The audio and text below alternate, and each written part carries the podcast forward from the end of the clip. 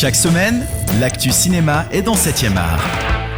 Salut les cinéphiles, bonjour à tous et bienvenue à Locarno. Salut Robin. Salut Alex. Ce soir sur la Piazza Grande sera présentée la comédie américaine The Big Sick qui raconte l'histoire vraie de Kumail Nanjiani, un humoriste américain d'origine pakistanaise dont la famille plutôt attachée aux traditions voulait arranger son mariage et ne voulait surtout pas qu'il fasse du stand-up. Mais Kumail veut réaliser son rêve et en passant il tombe amoureux d'une jeune américaine blanche, Emily, qui est soudainement atteinte d'une maladie mystérieuse. La jeune femme se retrouvant dans un coma artificiel, Kumail restera à ses côtés et devra affronter cet événement et cette crise avec la famille de la jeune fille. Une comédie produite par Judd Apatow et réalisée par Michael Showalter. Robin, qu'est-ce que t'en as pensé? Alors écoute, c'est dans la pure lignée de toutes les comédies dramatiques américaines dont on a l'habitude, c'est-à-dire que bah, le scénario est plutôt convenu, les blagues aussi. Après voilà, c'est un divertissement qui se laisse euh, regarder, on n'est pas euh, horrifié devant, euh, on rigole même à certains moments, ça peut être touchant dans certains cas, mais voilà, c'est de loin pas la comédie du siècle. Bah en fait, c'est vrai, je suis tout à fait d'accord avec toi. Euh, je trouve pas les blagues euh, spécialement originales ni très drôles, même s'il y en a certaines qui fonctionnent. Par contre, le film se, se révèle assez bon en fait dans ses passages dramatiques.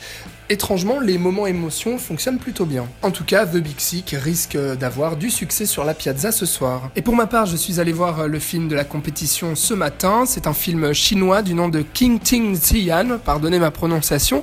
En anglais, il est traduit Dragonfly Eyes de l'artiste chinois Xu Bing qui passe pour la première fois derrière la caméra et qui propose un film pour le moins étonnant. Grâce à une compilation d'images provenant de caméras de sécurité en Chine, le réalisateur a tenté de raconter une histoire à travers ces images réelles en essayant d'écrire des dialogues et de construire des personnages. On va suivre Quinting, une jeune femme qui quitte un temple bouddhiste où elle s'est formée pour devenir moniale et qui, une fois de retour dans le monde laïque, va passer de petit boulot en petit boulot jusqu'à rencontrer Kefan, qui enfreindra la loi pour lui plaire et qui finira en prison. Une proposition de cinéma très intéressante qui révèle les extrêmes de la société chinoise, la dureté des relations entre les hommes, les drames naturels comme les accidents et bien sûr cette société ultra connectée où la vie privée n'existe plus. Même si on se perd un petit peu parfois dans l'histoire et qu'on aurait préféré quelque chose d'un petit peu plus fou, Dragonfly Eyes a le mérite de proposer quelque chose d'unique en compétition à Locarno, et rien que ça, ça vaut le coup d'œil. Voilà pour les films du jour, on se retrouve demain pour la suite des aventures à Locarno.